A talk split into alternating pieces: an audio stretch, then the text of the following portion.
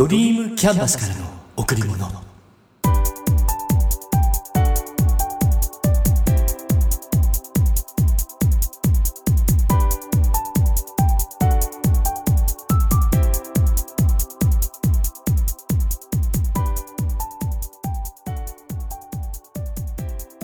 皆さんこんにちは。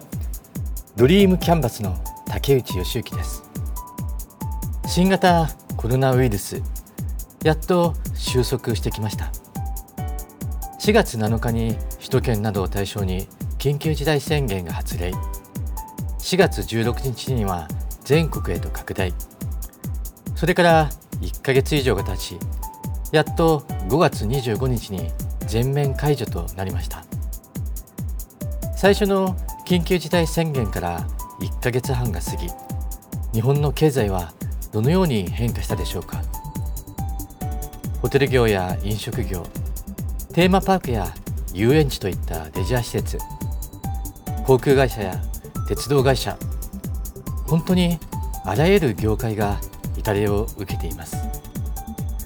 もちろん大きな企業も厳しいでしょうが中小零細企業小さな飲食店などは店を閉めるところも少なくはありません。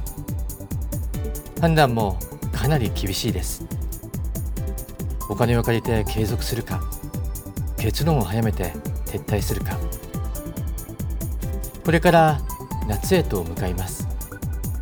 少しでも早く回復を祈るばかりです。ところで10万円の特別定額給付金各地で申請の受付が始まっています。郵政方式の場合市区町村でかなり違いがあるようです。私が住んでいる市ではやっと数日前に自宅に申請書が送られてきました。遅いなと思いつついただけるのは本当にありがたいですよね。物を買っていただいたお金を生かしたいと思います。今月のテーマ寄り道。ここから入ります。会社への通勤路テレワークも終了して通常の勤務に戻った時昨年の台風で崩れて片側通行となっていた道路の工事が始まりましたえ？今からかい？って感じ。5月連休明けぐらいまではコロナ感染対策としての自粛でかなり道も空いていました。まあこの時期に復旧工事は難しいんだろうけど群馬県の緊急事態宣言の解除に合わせるように復旧工事が開始されました。迂回するにあたって山越えをします。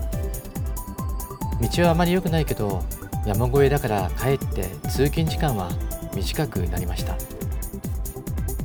いつもと違う道を通るのもたまにはいいんですよね。気持ちを切り替えることができます。ある日の出来事。その日は朝から小雨が降っていました。目が覚めて窓を開けて外空を見る。雨か。でもなんとなくいつもと違う朝にしよう。その時そう思ったんです。家から15分ぐらい車に乗って迂回用の道山へと向かっていきます。しばらく走っていると花の丘の看板。まだ7時ぐらいだったからうん。ちょっと寄り道でもしてみるか。いつもと違う朝にしようって決めていたし。一人で納得。直進する道を左へ向かって約3分。花畑に到着しました。まだ小雨が降っているけどせっかく来たんだから写真でも撮ろう。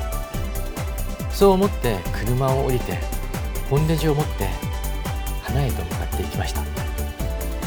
腰をかがめてパシャ。なんだか雨の雫が花や葉に落ちていて綺麗。次の花の前に座りまたパシャ。それを繰り返すことを十数回。時間にしても10分ぐらいかな。傘もささずに車を降りたから納めといってもそろそろ限界。車に戻りました。会社に到着。撮った写真を確認するとまあまあ綺麗さもわかるっていうレベル。せっかくだからスライドショーにして Facebook へアップしてみるか。うん。ついでに BGM をつけちゃえ。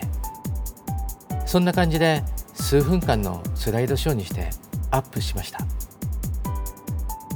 いつもと違う道を通っていつもと違う時間の使い方をしてみる。コロナの影響でちょっと自由が利かない毎日が続いていてでも本当気持ち感情って自分が作り出しているんですね。わずか10分の寄り道で心が軽くなって爽やかな気分になりました。うんまた寄り道。しよう。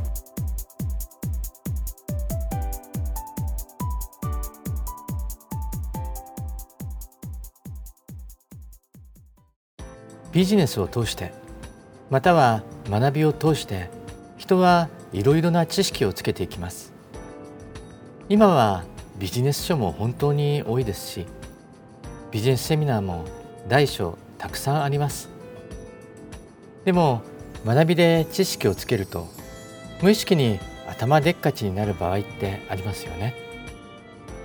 自分ごとと他人ごと組織運営を例に考えてみます。自分が組織の中で中心的な役割をしている場合頭で考えるだけでなく行動も意識して考えなければなりません。自分が決める自分が動くだけではなくて組織として周りの人をまとめる。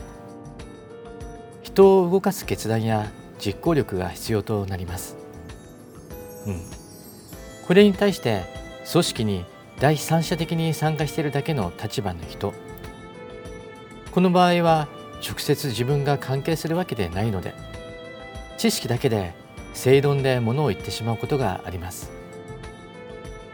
よく聞くセリフですができない理由を探すのではなくできる方法を探せ。うんもっともです。その通りだと思います。できないというよりやりたくないこと。それを無理やりやらされようとしている時できない理由を探します。この場合できない理由を言い訳という人もいます。うん。そうすると指示する側のその人はそれできない言い訳をしてるんだよね。言い訳を聞きたいわけじゃないよって。これ完全に言ってる人の都合ですよね。その人をただ追い込んでいるだけ。本当にその人のことを思っているならもっと寄り添っていいんじゃないかな。それこそできるための方法具体案を提示してあげる。精神論でなくてね。そもそもできない理由言い訳を言っているのは本当はその人にとってやりたくないことそんな時が多いんです。だから必要なのはなぜそれをやらなければならないのか。その目的をきっちりと話した上で相手に理解してもらうことが大切なんです。そしてその上でどうしたらそれができるのか。その人のレベルに合わせて徹底的に一緒に考えてみる。そして徹底的に一緒にやってみる。一緒に考える。一緒にやってみる、うん、ここで大事なのは自分と相手の立場を逆にして考えてみるということ。その上でできる。できない。どうしたらよいか。などを話す。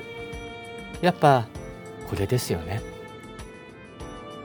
この間ある会議でできない理由を探すのではなくできる方法を探してみましょうよってやっぱ言ってる人がいました。でもこの方は実際の参加者の代理参加の人。だから本当は自分があまり関わる人ではないんです。だからそんなことが言えたのかな。もし逆の立場で自分がやらなければなかったとしたら。うん。多分あんな言い方はできなかった気が。言葉で相手を論破しても相手を責めても何も変わりません。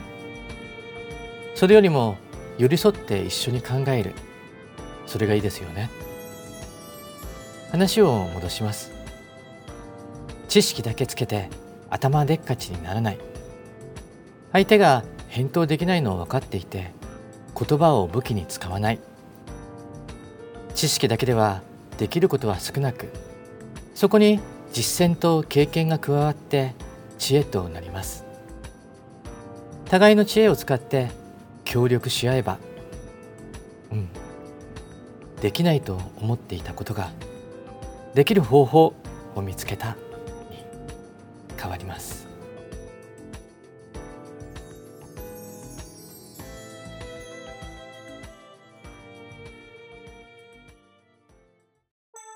3月の発表会。そして卒園式の YouTube ライブ配信をはじめとして入園式の撮影や登園できない園児のために保育士のお楽しみ動画を動画サイトへアップ。おかげさまで幼稚園とのご縁が広がっています。先日もそのつながりで3つの団体合同の保育士さん募集用動画を撮影しました。保育士さんが保育に関わるご自身のイメージ気づきから漢字一文字を選択。その漢字を用紙に記入して絵を加える。胸の前で両手で持ってその漢字を選んだ背景を笑顔でプレゼン。緊張しつつも皆さんから本当素敵なプレゼントをいただきました。その後は園児の撮影。最初の園では園庭でのお遊び風景と室内での創作風景などを撮影しました。2つ目の園ではお昼寝の時間での寝顔の撮影。3つ目の園ではうん。元気な子がすごく多かった。園庭を裸足で走ったり砂場に水を流して川を作ったり。暑い日だったんでホースから出るシャワーの水にキャッキャ言いながら飛び込んでいったり。泥だらけの子供が何人もいました。子供っていいですよね。かわいい。で可愛いだけでなくてまっすぐな瞳と笑顔を見ているとなんだかこっちも笑顔になる何作ってるの？って聞くと川を作ってるってそう答えながら笑いながらバケツに水を入れている。今度は子供からの質問何してるのみんなの写真を撮っているんだよって言うと水かけるよってダメだよって言ってもいたずらな瞳は本当にかけてきそうな予感。思わず笑顔でその場を逃げました。今度は女の子が寄ってきた。何してるの？ビデオ撮ってるよ。撮っていい？うん。とポーズをとって決めてくる。さすがだな今の子。写真とかビデオとかに撮られ慣れている。で周りを見渡すといるじゃん。静かそうな子。それでその子のところへ直行。写真撮っていい？って聞くといいよってうなずく。やっぱいいんだ。1時間ぐらい勝手に撮り続けていたけど嫌だっていう子は一人もいませんでした。撮影が終わって帰る時もバイバイって手を振るとバイバイって手を振り返す。一人の子は門を出る手前まで来てくれてバイバイって言ってくれました。うん。子供たちの撮影楽しい。この子たち20年後どんな大人になっているんだろう。楽しみです。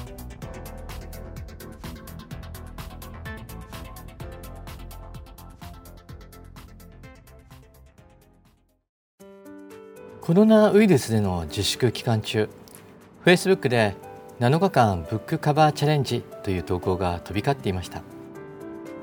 私にもバトンが回ってきて1日1冊7日間で7冊の本をご紹介しました。その中の1冊スペンサー・ジョンソンの「チーズはどこへ消えた」薄くて挿絵が多くてあっという間に読めてしまう本。もう20年くらい前に出版されている本ですが当時はビジネスマンにかなり売れていました。私もその頃に購入しました。先日読み返してみたのでちょっとだけ内容と気づきをシェアします。登場するのはネズミのスニッフとスカリそして小人のヘムとホウ。2匹と2人は迷路の中に住んでいてチーズを探しています。いつも同じ場所にチーズがあって食べたい時に食べていたチーズ。それがいきなりなくなってしまったんです。亡くなった後スニフとスカリそしてヘムとホウがそれぞれどんな行動をとるか。チーズは私たちが人生で求めているもの。仕事家族財産健康や精神的な安定など。迷路とはチーズを追い求める場所会社であったり地域社会家庭とか。たくさんの気づきをいただける本です。ぜひ皆さんも読んでみてください。でこの本には続編があって迷路の外には何がある？ってタイトルの本があります。2冊の本で伝えているのは変化は起きるものでその変化に適応して自分も変わる。そして楽しむ。そして迷路にはまった時そこから抜け出すには自分の信念に気づくこと。信念は自分が信じている考えのことであってその信念を新たに変えることもできるって。こと信念だから変えられないって縛られるのでなくいつでも考え方を変えることはできて変えたとしても自分は自分に変わりないってことそれを伝えています。まさに今コロナウイルスが突然やってきて世の中が一気に変化し始めました。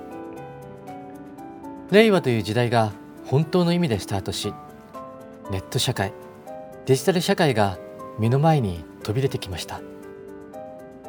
今まで通りの考え方では新しいチーズ自分が欲しているものは見つかりません。古い考え方は自分自身を滞らせる原因となります。私たちは考え方を変えて新しい信念を作り上げることが必要なんです。私が私自身を信じた時あなたがあなた自身を信じた時今何ができるでしょうか？今までの信念に従っている自分という存在があります。でも信念は自分ではなく信念はいつでも変えることができるんです。過去に出来上がった自分の正しさをいつまでも引きずるのではなくダイナミックに変えていく。それが今を生きるということなんです。思い込みを外しましょう。私の正しさはあなたの正しさではなくあなたの正しさは私の正しさではないんです。そもそも正しいなんてなくて私が思っていることあなたが思っていることなんです。それに早く気づかないと道を誤ってしまいます、うん、自分の正しさよりも、うん、それよりも自分に合った生き方。変化に適応する生き方。変化に気づく生き方。それを考えていきましょう。続編の最後に迷路から抜け出す方法が6つ書かれていました。1つ目あなたの信念に気づこう。2つ目あなたが考えたことすべてを信じてはいけない。3つ目役に立たないことは捨て去ろう。4つ目迷路の外に目を向けよう。5つ目。新しい信念を得よう。最後6つ目。あなたが信じることに限界はない。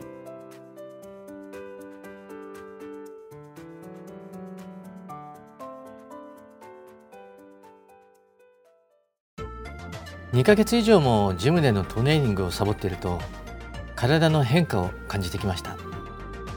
見た目も少々。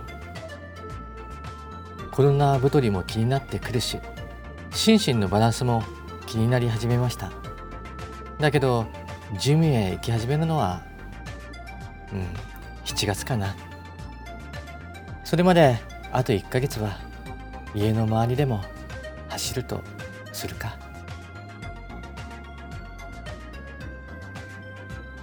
あなたにとってかけがえのないものそれはあなた自身です。あなたへ贈られた最高のプレゼントを大切にしましょう。今しか体験できないこと。今だから体験できることを自ら進んでやりましょう。楽しんで。皆さん今日も笑顔でいましたか？笑顔でいれば幸せを感じることができます。笑顔でいれば毎日が楽しくなります。笑顔でいれば幸せが人に伝わります。笑顔でいれば人と人とがつながっていきます。ドリームキャンバスからの贈り物。今日はこの辺で。